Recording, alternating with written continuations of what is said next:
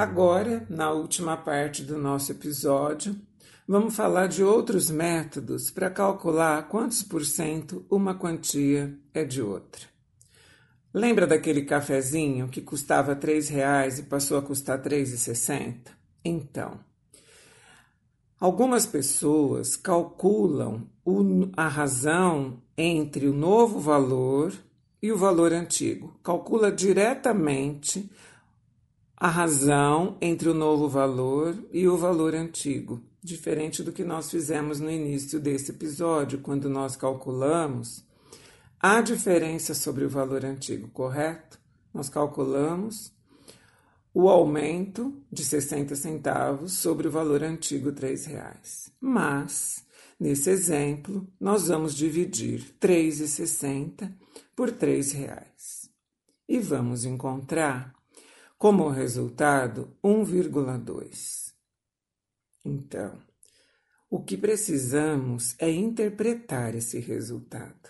O que significa 1,2 ou 1,20 em termos de porcentagem? Corresponde a 120%, ou seja, a 100% mais 20%. Então, o novo valor de 3,60 corresponde a 100% do valor antigo, R$ reais, mais um aumento de 20%, que corresponde a 60 centavos, correto?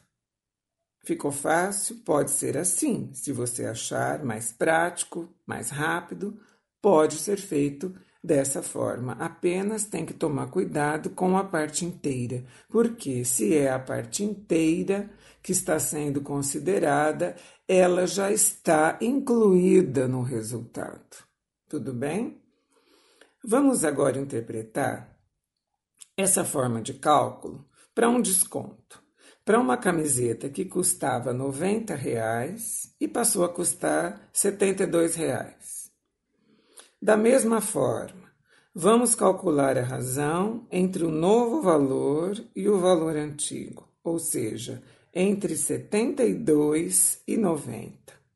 Fazemos a divisão de 72 por 90, o que vai me dar um quociente, um resultado de 0,8. E 0,8 corresponde à porcentagem de 80%. Ou seja, 72 corresponde a 80% de 90. Devemos então interpretar que no valor da camiseta teve um desconto de 20%. Vamos pensar mais um pouquinho sobre esses métodos? Vamos fazer mais alguns exemplos? Primeiro exemplo. Uma mercadoria que custava 400 reais sofreu um acréscimo de 15%. Qual é o preço atual? Primeira opção, calcular 15% de 400. Faço 0,15 vezes 400, encontro 60, e aí eu vou somar o valor antigo com a porcentagem, com o valor do aumento correspondente aos 15% e tenho então 460 como preço atual. E a segunda opção, qual seria? Se 100% é o valor antigo e devemos acrescentar 15%, nós temos a possibilidade de calcular diretamente 115% de 400, ou seja, o meu resultado já estará com o valor antigo embutido no 100%. Ou seja, o que é 115%? É 100% mais 15%, que se eu multiplicar por 400, o resultado será 460 reais.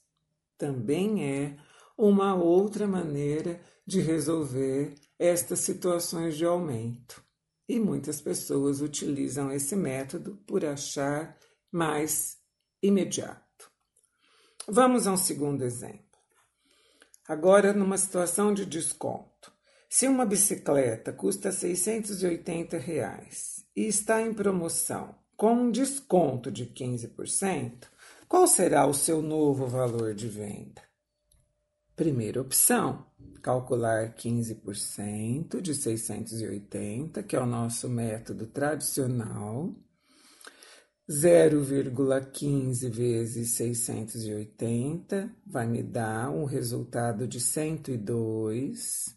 Então, como se trata de um desconto, nós vamos subtrair 102 de 680 e teremos então um novo preço da bicicleta 578 reais. A segunda opção, como seria? Se 100% corresponde ao valor antigo e devemos subtrair 15%, nós temos a possibilidade de calcular diretamente 85% do valor, ou seja, 100% menos 15%, o preço que eu procuro é 85% de 680. Então, eu faço 85 sobre 100 vezes 680, ou seja, 0,85 vezes 680, o resultado será, então, os 578 reais. Como foi? O que você achou?